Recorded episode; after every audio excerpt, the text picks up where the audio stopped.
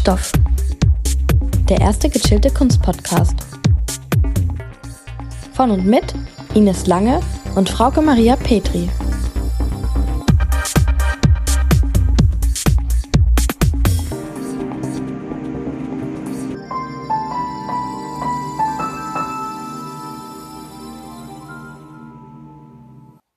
Hallo alle zusammen. Hallo und herzlich willkommen zu einer neuen Folge von Kunststoff. Heute begrüßen wir wieder einen Gast. Herzlich willkommen, Gertrud Peters. Hallo. Hallo, grüße Sie. Sehr schön und vielen Dank, dass Sie sich die Zeit genommen haben. Gertrud Peters ist Kunsthistorikerin, Journalistin, Kuratorin und vor allem ist sie die künstlerische Leitung des Ausstellungshauses Kunst im Tunnel, kurz KIT, in Düsseldorf. Studiert hat Gertrud Peters Kunstgeschichte in Bochum und ihr lag das stets am Herzen, auch im Nachwuchskünstlerinnen und Künstler in der Akademie, auch vor Ort wirklich zu sehen.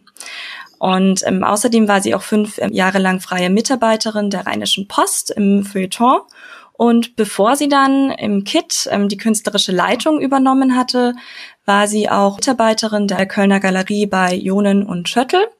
Auch dort hatte sie wieder viel Kontakt zu Künstlerinnen und Künstlern wie zum Beispiel Katharina Fritsch, Thomas Ruff oder auch Andreas Gurski.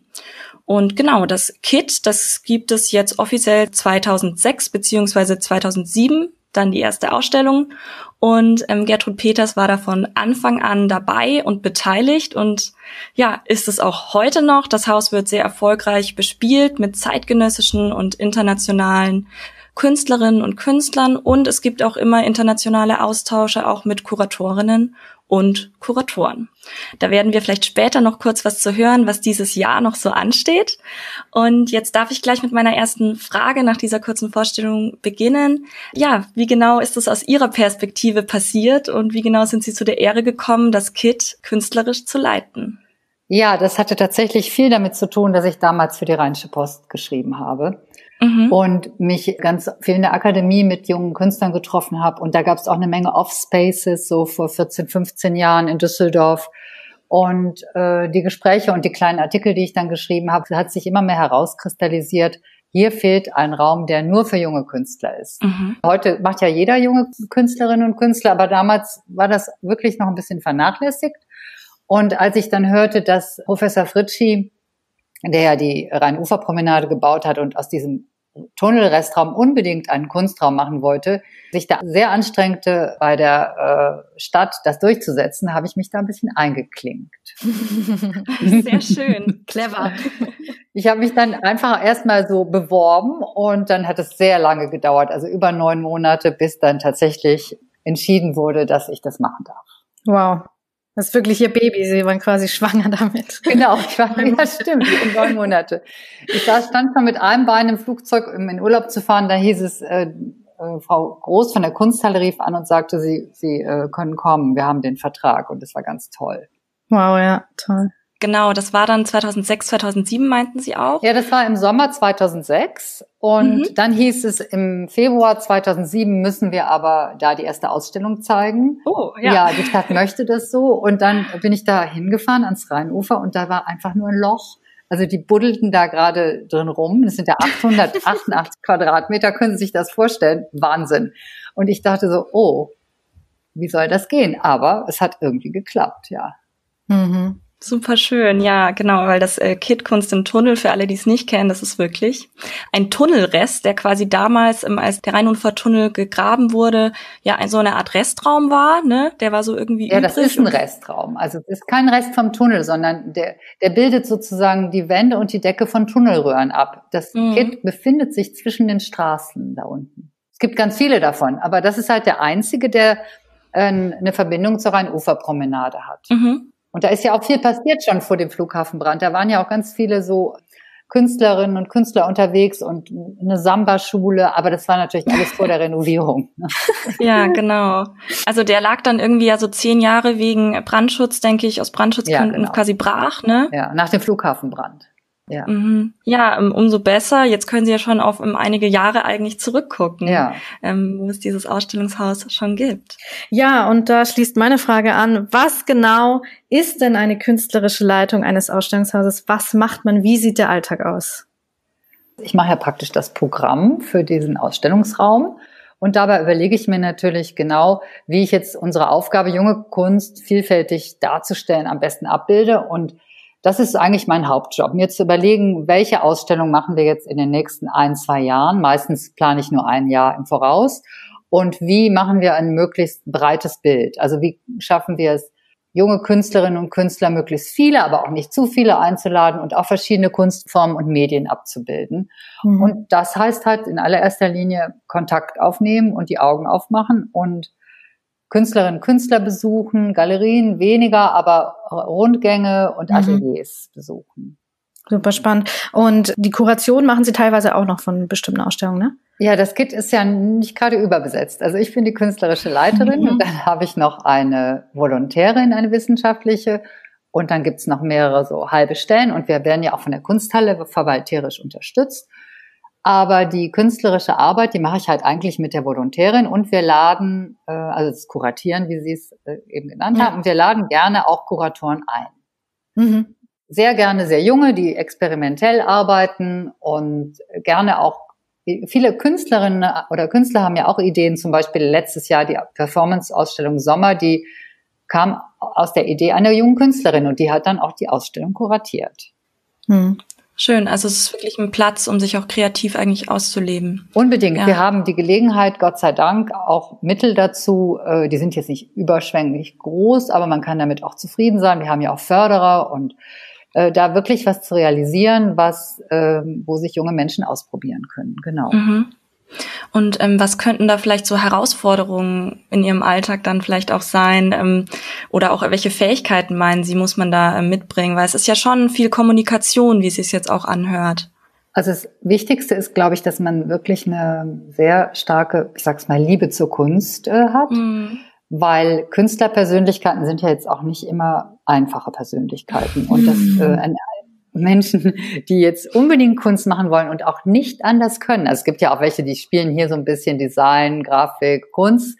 Aber wenn jetzt jemand wirklich brennt für das, was er macht, dann ja, dann will er das auch machen und das zu unterstützen macht riesig Freude, ist aber nicht immer ganz einfach. Mhm. Und unsere wichtigste Aufgabe gemeinsam mit meinem äh, technischen Leiter Dirk Hante ist es äh, zu versuchen, rauszufinden, was kann man überhaupt realisieren? Was geht überhaupt? Also weil die Ideen und Vorstellungen gerade bei ganz jungen Leuten, die gehen manchmal über das hinaus, was machbar ist einfach. Mhm. Also zum Beispiel sollte mal ein riesengroßer Plexiglas-Aschenbecher gegossen werden. Ganz tolle Idee. Riesig, wie so ein Swimmingpool, wo man dann sozusagen drin liegt. Aber das, ähm, wir haben sogar nach langer Recherche in der Schweiz eine Firma gefunden, die es halt gemacht hätte, abgesehen davon, mhm. dass es fast 100.000 Euro gekostet hätte, hätte es halt auch ein paar Monate gedauert. Also solche Dinge erfährt man dann und die Künstler erfahren es dann auch und ja, und dann dabei zu sein und äh, zu sprechen und zu überlegen, was können wir stattdessen machen oder welche Möglichkeiten gibt es. Also immer ausloten halt auch. Aber krass, dann sind sie ja teilweise auch wirklich in die Werkherstellung involviert. Man denkt ja immer so, ja, man macht halt das Ausstellen als Ausstellungshaus, aber das klingt ja schon sehr nach ähm, künstlerischer Praxis auch. Also ich persönlich bin da natürlich jetzt nicht künstlerisch tätig, aber natürlich ist das so, weil wir sind ja, wenn wir jetzt Künstlerinnen einladen oder Künstler wie die etablierten Häuser die Arbeiten fertig haben, dann ist es ja was ganz anderes. Aber bei mhm. uns versuchen die ja boah, 800 Quadratmeter und dieser tolle Raum, der so gebogen ist und da hinten ganz hoch, vorne ganz flach. Was kann ich da machen? Und dann sprudeln die Ideen und da müssen wir natürlich dann äh, versuchen, gemeinsam einen Weg zu finden, äh, was zu realisieren. Und mhm. eigentlich muss ich sagen, da bin ich ziemlich stolz drauf. Wir haben das in den ganzen Jahren doch ziemlich häufig hinbekommen. Schön. Würden Sie sagen, dass das jetzt auch schon ein Alleinstellungsmerkmal ist, was das Kit so ein bisschen von den anderen Häusern in Düsseldorf abhebt? Also was es sicher in erster Linie abhebt, das ist die Raumform, dass es gar nichts mit White Cube zu tun hat und auch ein schwieriger mhm. Raum ist für junge Künstlerinnen und Künstler. Und natürlich, dass wir ganz konsequent nur mit jungen Leuten arbeiten, in der Regel. Also es gibt mal eine Ausnahme, aber im Großen und Ganzen ist das so. Mhm. Wie hängt da das Kit mit der Kunsthalle Düsseldorf zusammen, weil man das ja auch oft zusammen irgendwie erwähnt findet? Also wir sind an die Kunsthalle angeschlossen, weil wer wusste schon vor 13, 14 Jahren, was das werden würde. Also niemand hat damit gerechnet, dass es so enorm angenommen wird. Und dann wurde es an die Kunsthalle angeschlossen und das ist auch toll, weil wir haben da natürlich äh, die ganze Verwaltung und auch so eine Sicherheit einfach, dass die Kunsthalle hinter uns steht. Künstlerisch machen wir das, also mache ich das ganz frei und verwalterisch arbeite ich halt mit der Kunsthalle zusammen. Ja, und vielleicht noch eine Frage zum Aktuellen. Natürlich, das Aktuelle ist, denke ich, nicht nur im Kulturbereich, sondern auf der ganzen Welt eigentlich zurzeit schwierig. Aber was wird denn aktuell eigentlich im KIT gezeigt? Ja, wir hatten ja das große Glück, dass wir unsere Ausstellung Degree Show Out of KHM am 14. Februar noch eröffnen konnten. Und dann hatten wir noch so knappe vier Wochen. Wir haben sogar noch eine große Führung gemacht, Micha Kubal und ich. Aber da sagten schon viele Leute, oh Gott, vielleicht ist es das letzte Mal. Und dann schloss ja auch am nächsten Tag alles. Mhm. Die Degree Show, das sind junge Künstler von der Kunsthochschule für Medien Köln. Damit sehen Sie schon, dass wir hier nicht nur in Düsseldorf bleiben. Also wir mhm. versuchen, also ich versuche wirklich immer wieder auch Künstlerinnen und Künstler aus allen möglichen anderen Akademien einzuladen. Und das habe ich zusammen mit dem Professor Mischa Kubal gemacht. Und da gibt's wunderschöne Installationen, Klanginstallationen und Videos. Die haben wir jetzt erstmal äh, so weit wie möglich auf unsere Website äh, gebracht und mhm. zeigen halt auch viel über Instagram und Facebook. Ja, das sind dann so die anderen Kanäle, die da vielleicht noch gehen. Und ich habe gelesen, die Ausstellung geht noch offiziell bis 17. Mai. Ja. Ähm, kann man da erwarten, dass es noch eine Verlängerung gibt oder sind Sie da sehr eng getaktet mit der nächsten Ausstellung? Also wir wissen es einfach nicht. Wir werden die auf keinen ja. Fall einfach zumachen. Wir wollen auf jeden mhm. Fall versuchen, mindestens noch drei, vier Wochen dran zu hängen. Mhm. Natürlich steht dann auch schon der nächste Künstler in den Startlöchern. Das wird nämlich eine Einzelausstellung, die wiederum kuratiert wird von Celine Offermanns. Das ist meine wissenschaftliche Volontärin seit einem Jahr. Mhm. Und der Jan Anikiariko will also eine Ausstellung machen, Diener zweier Herren mit einer riesigen, ganz fantastischen, labyrinthischen Einzelinstallation im mhm. Kit. Und das ist natürlich im Moment alles offen. Also wir werden die Ausstellung auf jeden Fall machen, aber wir wissen jetzt nicht genau wann. Man weiß jetzt ja noch gar nichts. Ne? Ja, das wir, ist richtig. Wir kriegen Material aus Spanien und der Künstler lebt in Luxemburg. Also wir sind vorbereitet, wir sprechen auch jede Woche miteinander und das ist halt jetzt auch wichtig, dass man nicht einfach irgendwie alles fallen lässt. Es muss mhm. weitergehen und es geht auch weiter danach. Mhm. Genau, also für alle Hörer vielleicht einfach auch mal im Instagram oder andere Channel ähm, das Kit dann besuchen und sich da einfach immer aktuell halten. Auch auf der Homepage findet man einiges zu der aktuellen Ausstellungen, auch kleine ähm, Audio-Aufnahmen ähm, habe ich gehört. Ich denke, da kann man schon mal einen ganz guten Einblick kriegen. Ja, auch unsere Videos sind auf der Website und äh, mhm. äh, die nächste Woche werden wir unseren Katalog auf der Website präsentieren, auch zum Blättern. Und wir haben uns jetzt was sehr Schönes ausgedacht. Wir haben ja über dem Kit das Kit Café. Mhm. Das hat ja auch zu. Und wir haben uns jetzt überlegt, wir installieren da Bildschirme, auf denen wir die Ausstellung zeigen werden ab nächster Woche. Oh wow. Weil man wissen muss, dass das eine komplette Glasfront ist und man trotz Schließung dann quasi die Bildschirme betrachten kann, richtig? Genau so ist es. Und wir haben gemerkt, wir waren natürlich öfter da, haben was gefilmt und hatten kleine Interviews auch im Raum. Für den WDR haben wir da auch was gemacht und wir haben gesehen, wahnsinnig viele Menschen laufen ja doch daran vorbei, immer noch. Mhm. Schön brav, in Zweiergruppen natürlich. Und wir haben uns überlegt, das nutzen wir jetzt einfach und zeigen unsere Ausstellung. Schön, und so kommt der Tunnel quasi nach oben. Genau. das haben Sie schön gesagt, ja. Ja, weil es ja auch wichtig ist, so eine Sehnsucht nach Schönheit zu bedienen. Also gerade in so einer Zeit jetzt äh, ist es ja auch ein wichtiger Aspekt. Also nicht nur sich mit den Problemen immer auseinanderzusetzen, sondern einfach auch mal zu vergessen und sich was Schönes anzuschauen. Ja, das mhm. und die Zeit auch wieder nutzen für so Sachen, weil jetzt hat man sie, ne? Mhm. Im Großen und Ganzen ja. Also ich habe tatsächlich nicht so viel Zeit, wie ich gedacht habe, weil also diese digitalen Formate oder auch Art Talk, den wir digital jetzt machen mit den Vermittlerinnen, das äh, muss man ja auch erst entwickeln. Also es kommt ja nicht innerhalb von einer Minute. Ne? Mhm. Ja, klar.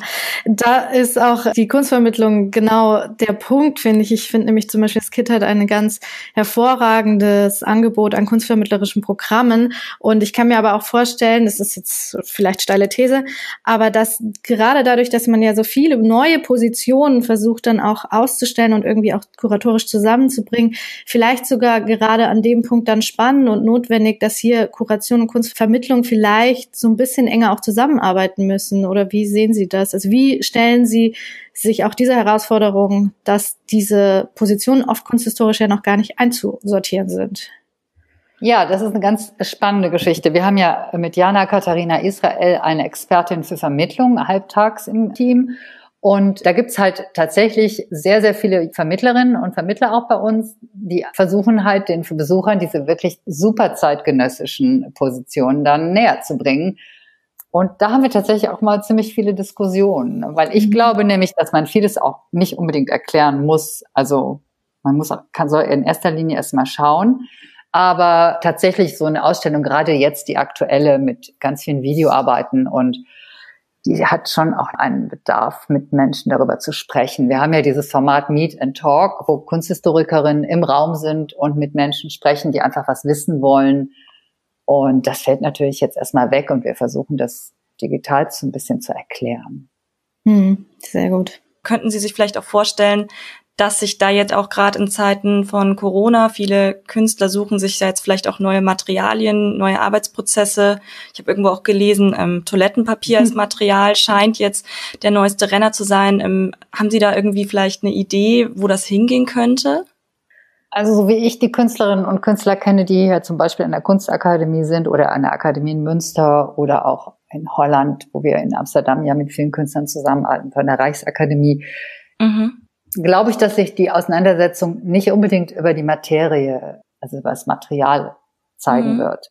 Sicher mit Klopapier mal was zu machen, ist lustig. Aber ich denke, es liegt ja immer auch je nachdem, welches Medium der Künstler gerade bedient. Für Videokünstler ist es sicher total spannend, sich damit auseinanderzusetzen, auch weil es jetzt auch extreme Bilder gibt. Mhm. Und da werden wir bestimmt in ein paar Monaten ganz spannende Sachen sehen. Aber ich glaube, dass auch gerade Künstler, die, es gibt ja auch durchaus noch junge Künstler, die malen, äh, Skulpturen machen und ja, medienübergreifend arbeiten, dass da auch oft so ein innerer Rückzug stattfindet. Also habe ich jetzt auch schon bei zwei Künstlerinnen mhm. erlebt, dass ich da jetzt so ein, ich ziehe mich jetzt zurück und aus dem Rückzug entsteht etwas für mich vollkommen Unerwartetes. Das ist ja eigentlich auch so ein bisschen der Klassiker Sie erinnern sich so im 15. Jahrhundert, als es die Pest gab, da sind ganz großartige Dinge entstanden künstlerisch, weil sich die Menschen komplett zurückziehen mussten. Mhm. Und es war dann am Ende nicht die Thematik, das, das Grauen wurde auch in Bildern festgehalten, klar.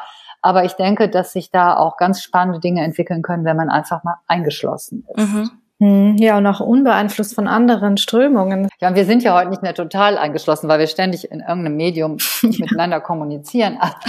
wir zum Beispiel wir gerade. gerade. Genau. Oder wie wir jeden Tag mit FaceTime und Zoom und Yoga-Stunde mhm. über Zoom. Aber es ist trotzdem was anderes. Wenn du den Apparat ausschaltest, ist Stille.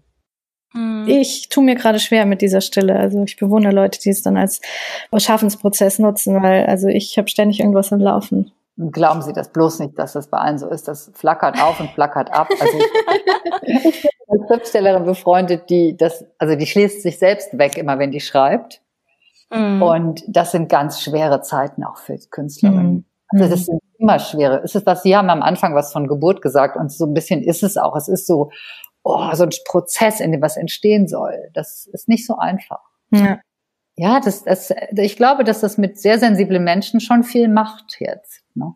Ich denke auch, es ist dieses, ich finde, das, das leere Blatt hat so viel Potenzial, aber auch so viel Angst. Ne? Genau. Ne? Also da, da kann ein Monster drauf gezeichnet werden oder was Schönes und das weiß man eben noch nicht. Und ich denke, dieser Prozess, auf den müssen wir jetzt einfach mal gucken, was da noch so kommt. Ja, und wir vermissen auch unsere Besucher. Ich meine, was, was, wofür machen wir diese Ausstellung? Mhm. Also es ist toll, auch wenn die Leute kommen und sprechen ja auch mit uns. Wir machen ja ziemlich viele Führungen und haben so Formate, wo wir in Kontakt treten. Und das ist, finde ich, das fehlt mir jetzt zum Beispiel am meisten, dass es jetzt einfach so weg ist.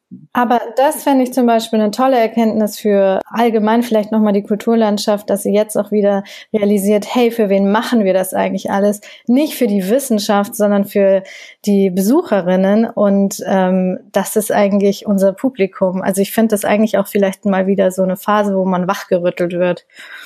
Ja, also das hoffe ich auch, dass da viele wachgerüttelt werden. Bei uns mhm. ist es mhm. eigentlich normal. Mhm. Weil der Raum ja schon durch diese Treppe im Café ist ja schon nicht so ein Heiligtum und wir zeigen junge Künstler und werden vielleicht berühmt, aber die meisten werden auch wieder vergessen. Aber ich weiß, dass Sie meinen, diese Elfenbeinturmhaltung, die hat das Kind mhm. jetzt gerade nicht. Ne? Ja, das ist auch klar. Ja. Also alleine schon durch den Austausch permanent im Vermittlungsprogramm und genau. an den Aktionen und so. Ja. Ich weiß. Und wir kümmern uns ja auch sehr viel um Jugendliche. Wir hatten dieses irre Projekt, was mit Kunst im letzten Jahr, was wirklich wahnsinnig erfolgreich war. Und so viele Jugendliche aus wirklich allen möglichen, also nicht nur bildungsnah Schichten, sondern ganz, ganz mhm. viel gemacht haben wir da. Und das, die Kinder, also die jungen Menschen haben das Kit geliebt. Ne? Mhm.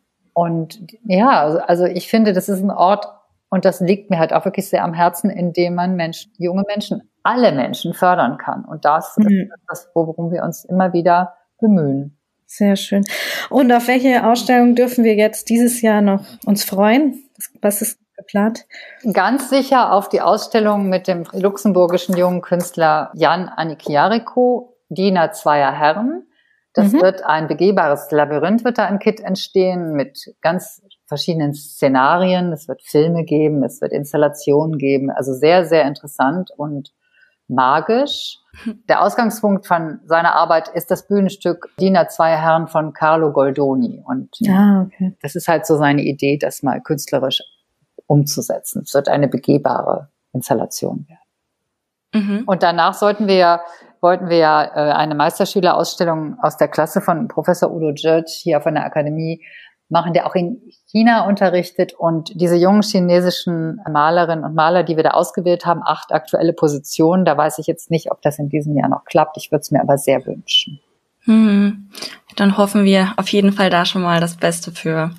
Ja, aber das wird schon weitergehen. Also ich habe heute schon sowas tuscheln gehört, dass es am 20. April, wenn alles so weiterläuft, das langsam sich wieder öffnen kann alles. Ich ja. hoffe, dass es so okay. sein wird.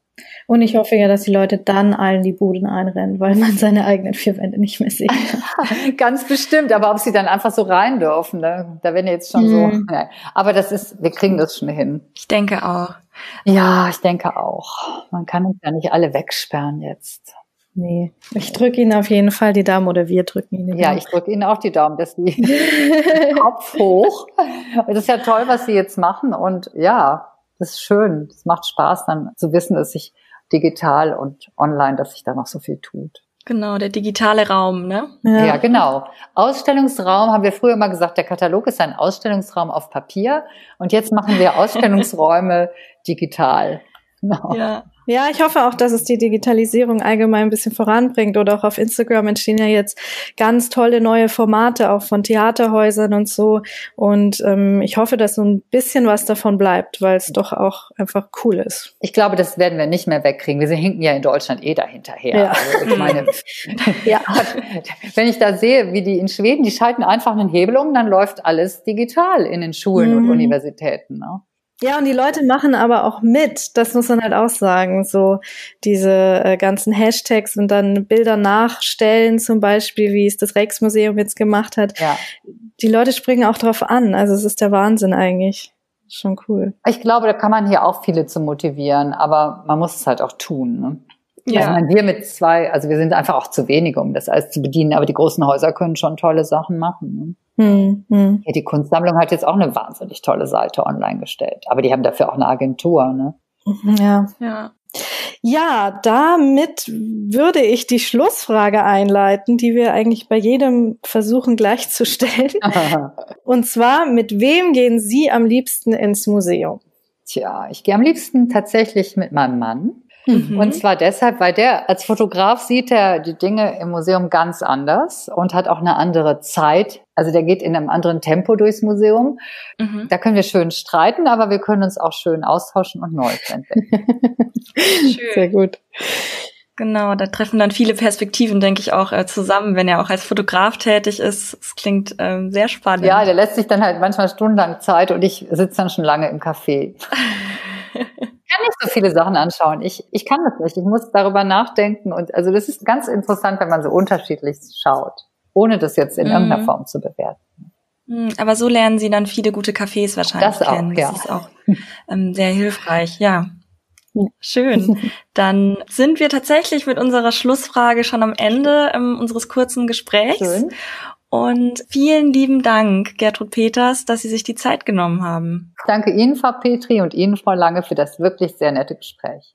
Ja, vielen Dank. Ich fand es super spannend und sehr interessant. Noch tiefer gegangen, ja. als wir dachten. Das ist immer sehr schön. Das freut mich. Total. Und das alles im digitalen Raum ist auch äh, doch was möglich. Und ja, ich würde sagen, für uns alle, für alle Kunststoffhörer und auch für uns geht's dann so bald wie möglich hoffentlich wieder ins KIT äh, Kunst im Tunnel in Düsseldorf. Und genau, folgt KIT gerne auf Instagram, auf Facebook und damit wünschen wir auch im digitalen Raum weiterhin viel Spaß, Spaß mit, mit, der, der Kunst. Kunst. Ja, alles Gute. Tschüss. Tschüss. Tschüss. Ciao. Kunststoff